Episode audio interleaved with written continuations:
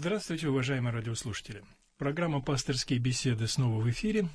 А, в студии Константин Крольков, и я рад приветствовать сегодня нашего собеседника, архиепископа Егорьевского Марка. Здравствуйте, Владыка Марк. Здравствуйте. Ну, вот сейчас, э, впрочем, наверное, как и весь календарь церковный, он наполнен днями, когда вспоминают много святых монахов, которые удостоились э, канонизации, которые святые считаются монахи и реально являются святыми, преподобные отцы – Монашеские традиции вообще существуют, насколько я знаю, много тысячелетий, и вот именно христианское монашество, потому что до христианской эпохи были тоже пустынники, анахареты, мы знаем в Ветхом Завете великих пророков, да, которые да, тоже да. уходили в пустыню, уединялись и тем самым, в общем, тоже выполняли определенную миссию, очень важную миссию, духовную миссию в жизни. И после пришествия Христа вот все-таки монашество приобрело несколько иное направление, иное, наверное, наполнение. Вот, может быть, все-таки вначале мы определим, что такое монашество именно в христианский период, как это произошло, как появились монахи э, именно христианского. Спасибо. Очень важный вопрос. Э, вообще, когда мы говорим о монашестве, то встает вопрос о сути. Я хотел бы начать э, с одной истории. Один более-менее известный человек, посетив афонские э, монастыри, выехал за пределы Афона и сказал, да, а все-таки в монастырях живут слабые духом люди. То есть идея такая, что в монастырь приходят те люди, которые не способны жить в миру, которые не готовы брать на себя ответственность за себя и за своих близких, люди, которые не способны быть в этой жизни успешными, и потому они находят для себя такое убежище, монастырь, место, которое удалено от жизни, и там живут. Собственно, эта точка зрения, она э, слышна, мы можем встретить немало объектов такой позиции. Вот так люди нередко в наши дни представляют монашество. Ну, вообще, очень часто даже, как вы знаете, даже и до революции многие считали, что в монахи уходят из-за того, что происходит в жизни несчастье, там лишаются семьи или что-то там в жизни происходит, и человек бросает мир и идет в монахи. Да. Вот что его подвигает, там, несчастная любовь, скажем. Да, да, да. да. То есть, э, вот, грубо говоря, жизнь человека – это некий корабль, корабль потерпел кораблекрушение, и человек нашел для себя тихую, спокойную гавань, монастырь, и там спокойно живет. Да. На самом деле, если брать историю монашества, историю христианского монашества – это совершенно-совершенно другое. А монашество в Ветхом Завете – это немножко другое явление. Существовали примеры монашества а, в языческих культах, скажем, культ весталок в Риме и так далее. Но монашество христианское – это совершенно иное а, явление. Вообще, эпоха монашества, расцвет монашества приходится на время после периода мученичества. Мы знаем, что после того, как христианство стали проповедовать апостолы, началась эпоха мучеников. И э, вот эти волны гонений накатывались на церковь. Когда-то эти волны были более суровыми, когда-то менее суровыми, когда-то людей специально отыскивали, когда-то не отыскивали, но если выяснялось, что кто-то исповедует христианство, то подвергали мучениям. Поэтому мученики э, – это вот очень такой большой пласт святости, и с другой стороны это свидетели, на которых, как говорят церковные песнопения, строится основание церкви. Но вдруг эпоха мучений кончилась. Был издан Миланский эдикт, и христианство стало религией сначала разрешенной, а потом и поощряемой государством.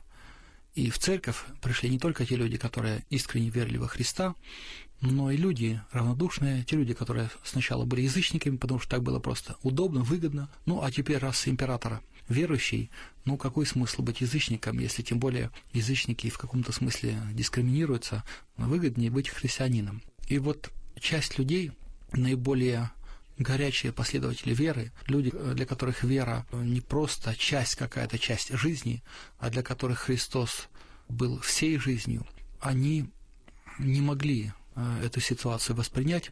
Они хотели отдавать э, Христу и вере, и церкви э, всего себя. И вот такие люди стали уходить в пустыню. То есть это, наоборот, не стремление найти какую-то для себя тихую гавань, не уйти от трудностей, наоборот, люди уходили из городов, из мест цивилизации, уходили в пустыню. Вы были когда, Николай Ильич, в пустыне? Да, я был в пустыне и представляю, насколько это страшно, но мне кажется, что вот у них-то Вопрос стоял не в том, чтобы преодолевать физические трудности. Как кажется, пустыня вот для этих людей была испытанием другого рода. Знаете, и, и трудности были и те, и другие. Во-первых, конечно, а, условия пустыни. Это страшная жара летом, это 40, 50, может быть, градусов, если говорить о египетской пустыне, а монашество родилось в Египте. Затем а, зимой это все-таки достаточно прохладно, особенно по ночам. А затем а, пустыня – это отсутствие питания. Лишь какие-то колючки можно найти. Ну и, конечно, разумеется, может быть, можно было рассчитывать на приношение людей, но люди тоже в пустыне далеко. Я бы сказал, не на каждом километре встречаются. Это, как правило, оазисы и города. И вот люди, во-первых, брали на себя труд по преодолению очень неблагоприятной э, среды обитания. Но это не самое главное. А, люди уходили в пустыню, монах это в переводе с греческого монос, то есть один и только один. То есть люди уходили, а, не имея каких-то близких, они не заводили семью, они не брали с собой друзей, они уходили в одиночестве и подвязались там. Конечно, потом в течение времени вокруг какого-то подвижника образовывалась небольшая группа людей, и они жили вместе, вместе молились, вместе преодолевали сложности, трудности, и таких тоже было очень и очень э, много. То есть это настоящий духовный труд, который действительно сравним и подобен подвигу мучеников. Только если мученик испытывает однократное мучение, то монах испытывает мучения и трудности на протяжении всей своей жизни. Ну вот простой пример. Представьте себе, вас спрашивают, как вы хотите, вот нужно обязательно претерпеть некоторое мучение. Что для вас страшнее? Вырвать зуб за один раз без наркоза? Или, например, в течение всей жизни, чтобы у вас, там, не знаю, болела голова, или из вас... Этот зуб тянули. Этот зуб тянули. Да, что вообще страшнее, что тяжелее. Монашеский путь – это очень и очень непростой путь. Я вспоминаю посещение Афона, как-то однажды один из архиереев попросил меня поехать вместе с ним и с э, одним из бывших губернаторов на Афон. Это дело было в начале 2000-х годов. Мы поехали на Афон, ну, а богослужения там такие, очень что длительные. очень длительные, так скажем, мягко говоря. Ну, где-то, в, если не особ, нет особых праздников, 7-8 часов в русском монастыре, например, продолжаются. И вставать нужно, ну, где-то так вот, в 3 часа ночи или утра уже там, в два часа по-разному. Когда-то совершается всеночное бдение, когда люди не спали э, продолжительное время. И вот этот губернатор один раз где-то встал э, вместе с нами в три часа ночи, пошел молиться на протяжении где-то часов шести, а потом еще дневная молитва была. Второй день он уже пришел только к литургии, то есть э, значительно позже, а третий раз вообще не пришел и сказал, да, я думал, что губернатор работает много, это большая ответственность, военачальники служат, и это, конечно, очень тяжело. Но монашеская жизнь – это вообще нечто такое. Я, говорит, этого даже не подозревал и не думал. Я вспоминаю как-то один пример следующего содержания. Кто-то из светских людей спросил, а почему вы, монахи, э, столько времени проводите в храме? Что вы там вообще делаете? И монах один ответил следующее. То же самое, что и ребенок делает в утробе матери. Мы питаемся. Имеется в виду, что молитва и таинство церковное, и литургия – это некое питание, питание души, это э, та сила, которую человек получает для того, чтобы возможность переносить все тяготы, все лишения. Ну и, конечно, жизнь монаха – это не только богослужение, потому что это только часть жизни. Монах на протяжении своего дня он молится и, и келейно, но и помимо всего этого он тоже трудится, потому что православная точка зрения была, что монах не только должен молиться, но и должен трудиться. И в древности монахи старались себя целиком обеспечить. Монахи работали, занимались каким-то рукоделием и продавали а потом свои изделия, своих рук и обеспечивали для себя средства существования. То есть там особого подаяния не было. И даже известен такой рассказ из истории. Как-то один монах, такой православный, говорил с одним монахом одного такого э, движения, которое было отвергнуто церковью. И тот, собственно, монах, который пребывал в неправомыслии, сказал следующее. Совершенные люди должны только молиться, они должны трудиться. На что православный монах сказал следующее. а как вы исполняете заповедь о постоянной молитве? Вы едите? Да, едим. Вы спите? Да, спим. Как же вы тогда непрестанно молитесь? Монах этот э, замолчал. Тогда православный монах сказал следующее. Вот я занимаюсь трудом, я плету корзины. Потом эти корзины продаю. Часть э, средств использую для своего пропитания, а остальное раздаю нуждающимся. И таким образом они за меня молятся, когда я ем, когда я сплю. И вот в целом, если брать в совокупности труд монаха, это непрерывный труд, это непрерывное такое предстояние перед Богом, это перенесение трудностей, сложностей, это э, и бессонные ночи, и молитва, и так далее. То есть, если представить себе светского человека, вот э, хотя бы на какое-то короткое время, то я думаю, что многие люди Многие люди, конечно, наверное, после первого дня или первых суток или вторых суток застонут и скажут, нет, что угодно, какая угодно работа, но только не монастырь. Владыка, ну тут возникает вопрос какой, ведь вот вы сказали, что такая вера, вот люди уходят в монастырь, вот претерпевают все вот эти тяготы, лишения, там же очень много еще всяких духовных искушений, Безусловно. которые в миру, может быть, нам не знакомы. Но важно другое все-таки, какова мотивация человека, что заставляет человека отречься от мира и взять на себя вот эти все, можно сказать, вериги, эти тяготы, и жить такой жизнью, отречься от семьи, от социума и претерпевать все это. Вот какая мотивация? Я понимаю, вот вы говорите вера, но для людей, которые, может быть, далеки от церкви, да даже и в церкви, они не могут понять, что же это такое, какое качество веры, что это за вера, которая заставляет человека вот совершить такой поступок? Знаете, мы, церковные люди, называем это словом призвание. Вообще слово призвание, э, оно очень связано вообще с э, понятием церковь. Ведь по-гречески церковь э, звучит как экклесия, от греческого слова «энкалео». То есть церковь – это собрание людей, а «энкалео» греческое слово означает «призывать». То есть церковь – это люди, призванные Богом. Так вот, если вообще все верующие, все члены церкви – это люди, призванные Богом, то люди, которые становятся монахами, это тоже и в первую очередь, и особенно призванные Богом люди. Знаете, нередко, вот, общаясь с монахами или на фоне, или в других местах, спрашиваешь, а как вот вы пришли к Богу? Мне приходится нередко говорить со священнослужителями и с э, людьми из белого духовенства, и с монашествующих, и, естественно, спрашиваешь, и, знаете, ответы порой самые разные. Иногда это как-то можно объяснить. Человек воспитывался в церковной семье, человек читал книги, человек э, с детства э, находился в храме э, Божьем или был послушником монастыря, воспитывался при монастыре. Но очень много случаев, когда человек жил жизнью, может быть, достаточно светской или воспитывался в светской среде, если брать атмосферу жизни в Советском Союзе, и вдруг вот Господь коснулся его сердца, и знаете, рационально это объяснить даже просто порой невозможно.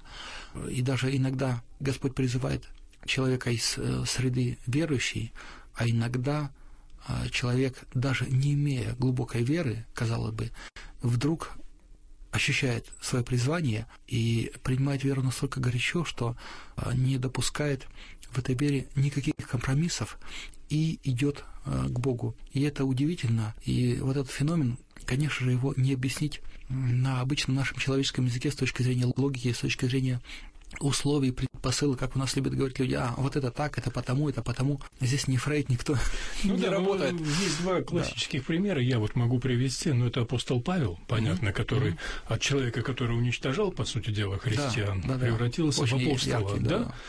Можно вспомнить митрополита Антония, который тоже был враждебен церкви. Именно из враждебности он тогда открыл Евангелие, и вот произошло то, что действительно невозможно да, объяснить да. словами, мы получили такого удивительного совершенно, ну, он не канонизирован, не является святым с точки зрения, но, в принципе, конечно, удивительное совершенно Проповедник, явление. да, да, да, да, замечательный проповедник.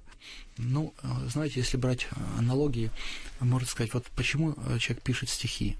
Или почему человек, например, начинает писать картины. Вот э, я как-то разговаривал с одним человеком, вдруг где-то в возрасте там, 40 с лишним лет он начинает вдруг э, писать, у него пробуждается желание писать, причем писать маслом, и он достаточно неплохо пишет картины.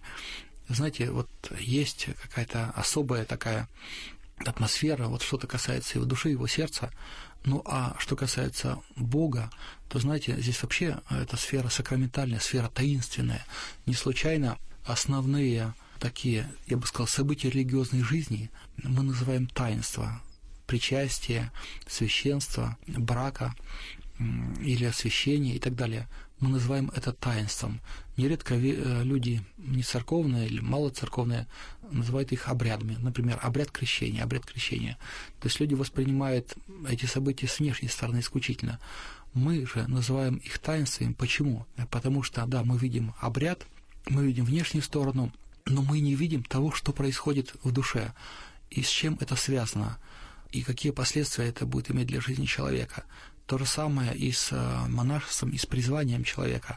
И если, э, например, говорить э, не только о призвании к монашеству, но и о монашеском постриге, то это тоже удивительное. Я вспоминаю свой монашеский постриг. Знаете, когда вот я в жизни, наверное, немного испытывал вот таких может быть, ощущений такого мира, покоя, такой радости, радости, как тоже после монашеского пострига. Вот именно ощущение такой какой-то особой, вот тихой, такой спокойной радости, какой-то уверенности. Это есть. Хотя пострижение монашества у нас не считается э, таинством, это считается обрядом, но в Древней Византии пострижение монашества считалось таинством. Ну и вообще, конечно, в церковной жизни Э, трудно отделить, что является таинством, что обрядом, потому что вся жизнь церкви, она таинственна. И даже когда мы совершаем, например, молебен с освящением воды, но ведь Господь таинственным образом действует на воду, и вода освящается, и, скажем, крещенская вода, и вообще святая вода часто на протяжении месяцев и лет не портится и удивительным образом проявляет свои качества. Поэтому призвание в монашество это особая такая тайна, тайна личностных отношений, тайна действия Бога в сердце человека. Вот, наверное, так можно Но сказать. вы знаете, очень часто говорят, что это ведь э, такая любовь к Богу, любовь к Христу, которая вот заставляет человека это сделать. Но, естественно, мы понимаем, что любовь э, в русском языке мы одним словом это обозначаем, но, наверное, действительно на греческом, вот вы же знаете, греческие есть качества, там, да. любовь, скажем, эрос, филия, да, и агапы. Да, да, да. Вот это вот агапы всепоглощающая любовь, это которая... любовь жертвенная. Да, жертвенная. Она не потому что Угу. И не там не, не условно, не условная любовь, а любовь, когда даже вопреки, когда любишь даже тех, которые, казалось бы, которые тебя ненавидят, которые тебя ненавидят. Да, конечно, совершенно. То есть верно. вот эта любовь, вот это качество любви к Богу, она в человеке уже такой вопрос, конечно, я сам сейчас понимаю, странный, она присутствует уже в тот момент, когда человек решает сделать этот шаг, стать монахом, или это та любовь, которая приходит уже в процессе монашеского пути, то, к чему человек стремится? Знаете, Вообще э, есть такие слова э, в Новом Завете. Бог прежде нас возлюбил. То есть Господь нас возлюбил прежде, сначала. Но это выразилось и в творении мира, и в э, искуплении, в том, что Господь пролил из нас свою кровь. Но если говорить о монашестве, то, конечно же, Господь являет монаху свою любовь, и вот это является в значительной степени источником призвания. И чем дальше человек постигает Бога, а постигает в молитве, в любви, тем больше он эту любовь Божью ощущает. И чем больше он ощущает любовь Божью, тем больше он преисполняется благодарностью, и тем в большей степени ему хочется отдать и себя, и отдать себя и Богу, и отдать себя людям.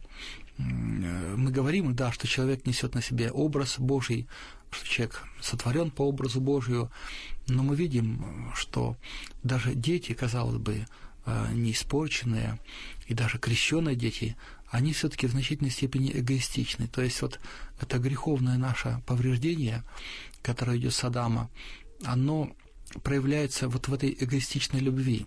И только лишь Божий призыв, жизнь в церкви, жизнь в молитве способна вектор этой любви повернуть из любви к себе, к любви к Богу и к любви ближним. И поэтому, когда человек подвязается и вот так себя отдает в этой любви к Богу, в этом исшествии к Богу.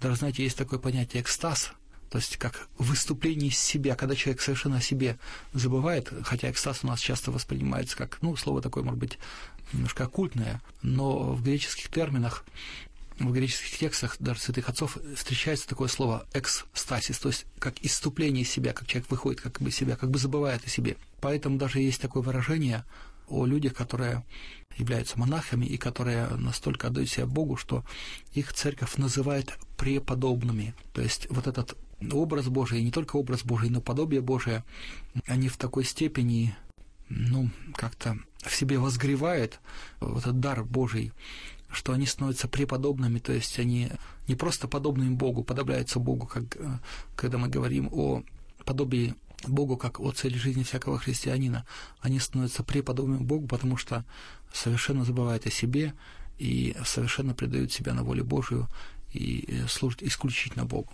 Ну, мы, да, мы говорим, естественно, безусловно, в этом случае о людях святых, достигших вот действительно высочайшей вот этой степени святости, преподобия, но ведь очень много монахов, которые не стали святыми, прожили свою жизнь вот так вот, и в чем тогда смысл их жизни, если ты не достигаешь такого уровня? В чем смысл этого монашества?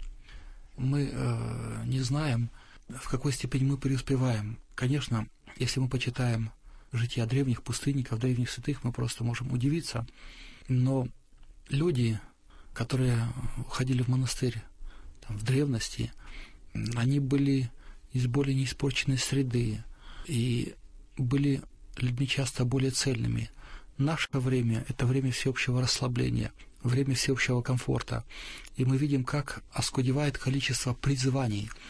Когда приезжаешь, например, в какую-то из стран Запада и говоришь с местными, ну, протестантами и особенно с католиками, то они говорят, как мало у них призываний.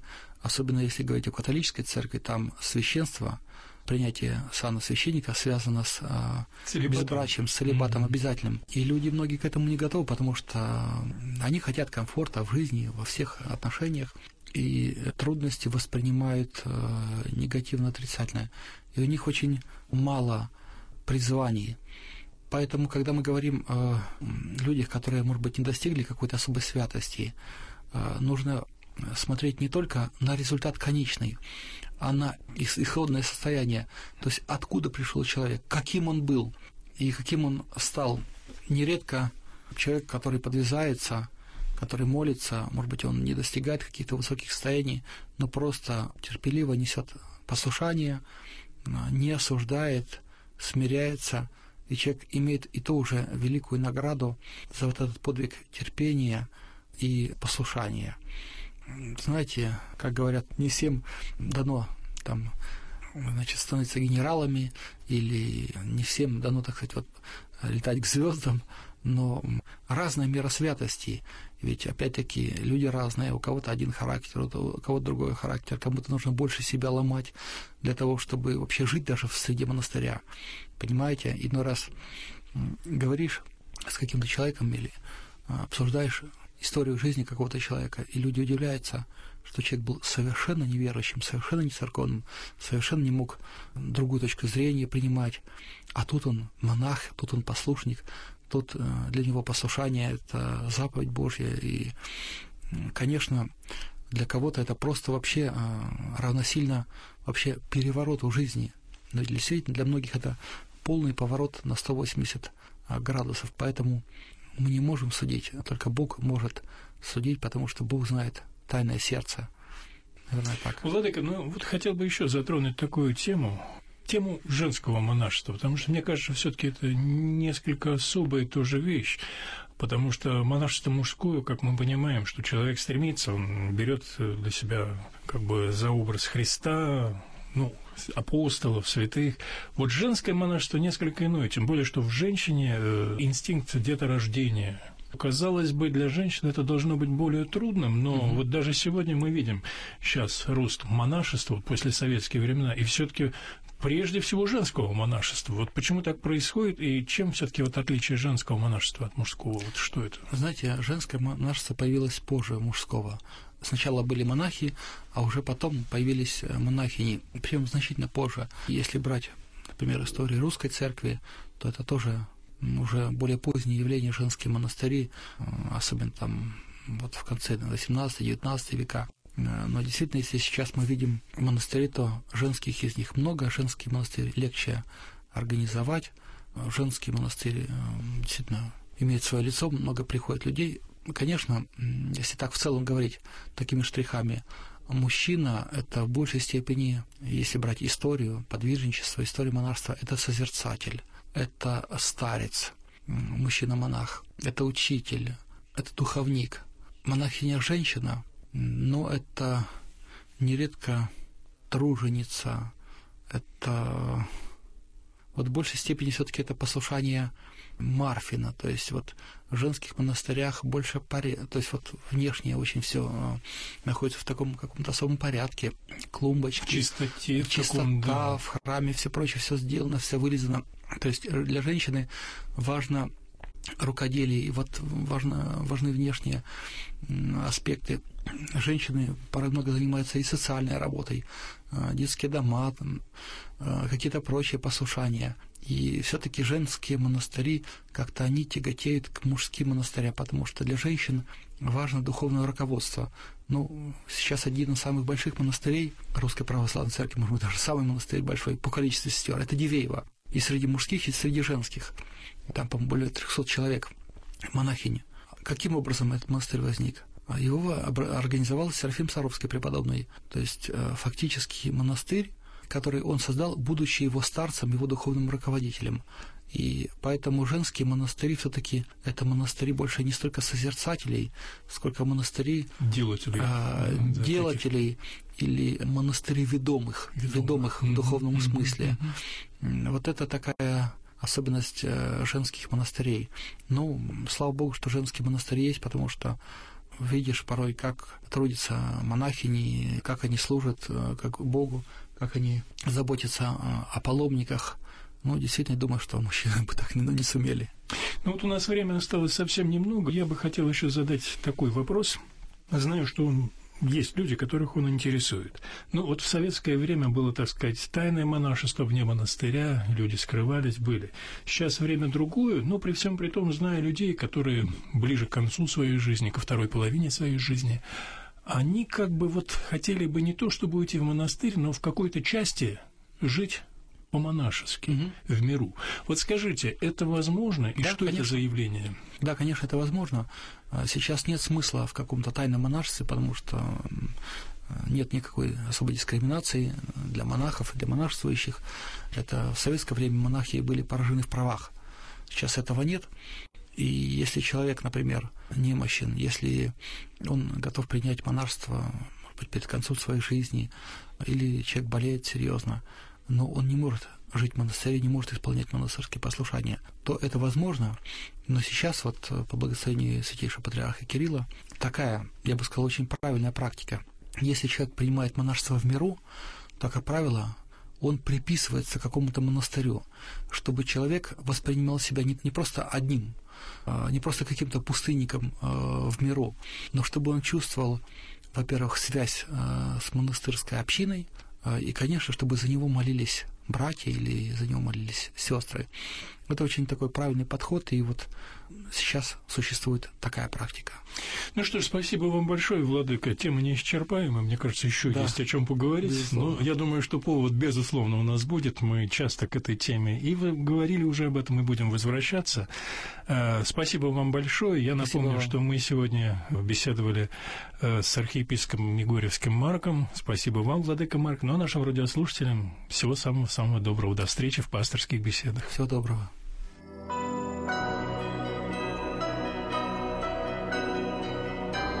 Вы слушали программу «Пасторские беседы» из цикла «Мир, человек, слово».